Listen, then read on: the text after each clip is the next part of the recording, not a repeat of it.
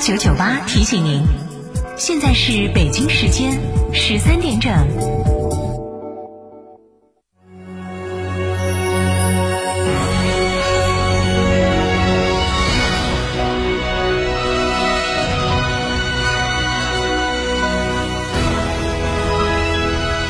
成都的声音，FM 九九点八，成都人民广播电台。新闻广播。这十多年换了几次新房，但装修我一直选择美化天下，一如既往的环保，初心不变的品质，就在美化天下装饰。微信预约 C D C D 九六九六 C D C D 九六九六，电话预约八六六四四三零零八六六四四三零零。欢迎光临天成餐厅，这里为品牌提供经典广播电视新媒体做法，有品牌宣传、软性植入、专属定制活动执行，独家代理成都电视台全频道频率以及看度 APP 广告业务。天成传媒层出不穷，合作热线八四三三六九五五。哈弗神兽混动版十五点三八万元起震撼上市，续航长，动力强，从此混动不止省油。即刻购车尊享至高六千元置换补贴等七重好礼，详询零二八六三个五九三九三，买哈弗到家诚。四川的朋友，大家好，我是黄渤，我是演员王迅。新冠病毒目前还在全球肆虐，抗疫成果来之不易，岁月静好更需大家的努力。振兴中华，使命在肩，美好家园共同守护。少年强则国强，复兴中华重任在肩。新时代的青年需要豪情和担当，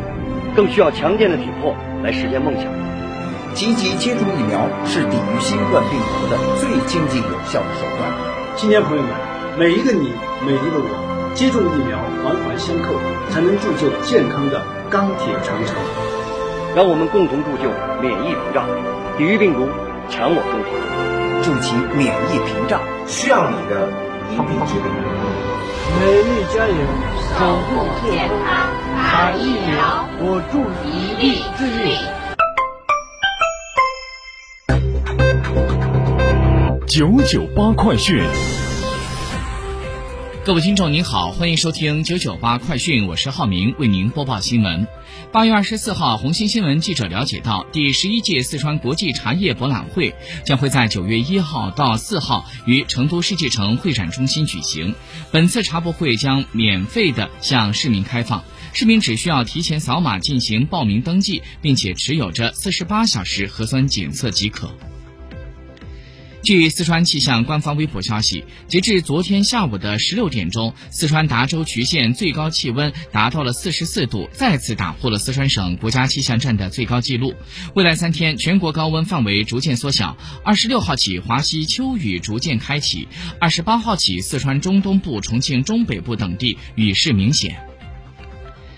八月二十四号的零点到二十四点，三十一个省、自治区、直辖市和新疆生产建设兵团报告新增确诊病例三百九十例，其中境外输入病例四十五例，本土新增病例三百四十五例。具体来看，海南二百一十七例，西藏三十七例，重庆二十七例，陕西十六例，四川十五例，新疆十三例，广东四例，山西、青海各三例，天津、辽宁、河南各两例，河北、江西、湖北、云南各。一例，含一百三十三例由无症状感染者转为确诊病例。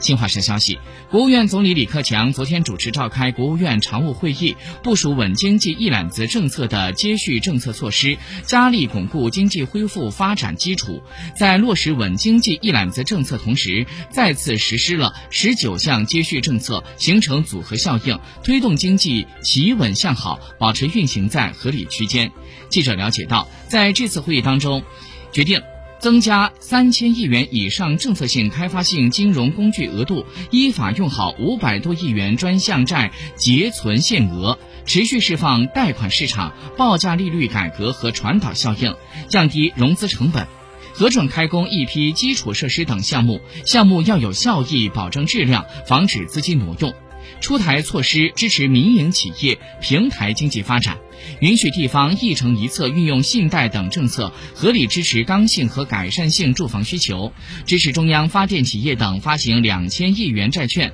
再发放一百亿元农资补贴。决定向地方派出稳住经济大盘督导和服务工作组，促进政策的加快落实，部署进一步做好抗旱救灾工作，强化财力物力支持。据交通运输部官方网站消息。今天，交通运输部、国家能源局、国家电网有限公司、中国南方电网有限责任公司印发了加快推进公路沿线充电基础设施建设行动方案，力争到二零二二年年底，全国除高寒高海拔以外区域的高速公路服务区能够提供基本充电服务；到二零二三年年底前，具备条件的普通国省干线公路服务站服务区能够提供基本的充电服务。到二零二五年年底前，高速公路和普通国省干线公路服务站区充电基础设施进一步加密优化，农村公路沿线有效覆盖，基本形成固定设施为主体、移动设施为补充、重要节点全覆盖、运行维护服务好、群众出行有保障的公路沿线充电基础设施网络，更好地满足公众高品质多样化出行服务需求。昨天。国家能源局回应保供热点话题时称，预计下半年能源消费将会继续呈现出持续增长的态势。进入冬季取暖季之后，煤炭、天然气电力需求会进一步的增加，能源行业将会提前制定保障预案，增强供应的能力，确保温暖过冬。财联社消息。全国政协常委、中国有色金属工业协会会长葛洪林今天在接受财联社采访的时候表示，双碳目标之下，再生有色金属产业面临新的发展契机。我国有色金属消费量早已经超过世界的一半，国内已经积蓄了大量可以循环利用的铝、铜等城市矿产资源。预计“十四五”期间，中国每年还将会新产生废铝、废铜等废旧有色金属一千五。五百万吨左右，这样国内废旧资源的再利用将为自主供给提供强有力的支撑，再生有色金属产业将会获得新的发展机遇。今天，人民币对美元的中间价调降一百四十八个基点，报在六点八五三六，上一个交易日中间价是在六点八三八八。今天，央行进行二十亿元七天期逆回购操作，中标利率为百分之二，与此前持平。国际消息，当地时间二十四号，据美国当地媒体报道，美国中央司令部宣布，美国军方于当地时间二十三号，在总统拜登的指示下，在叙利亚对伊朗支持的武装组织进行了精确的空袭。空袭的目标是叙利亚东部的代尔祖尔市的一些基础设施。当地时间二十四号的早上，扎波罗热地区的米哈洛伊夫卡镇的负责人苏什科在汽车爆炸当中身亡。俄罗斯联邦侦查委员会主席巴斯特列金已经下令对这起事件进行刑事调查。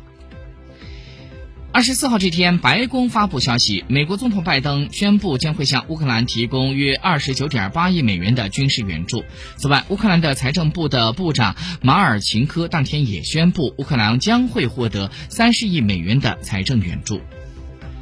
当地时间二十四号，英国首相约翰逊在个人社交媒体上宣布，他已经抵达了乌克兰基辅，并且开始对其进行访问。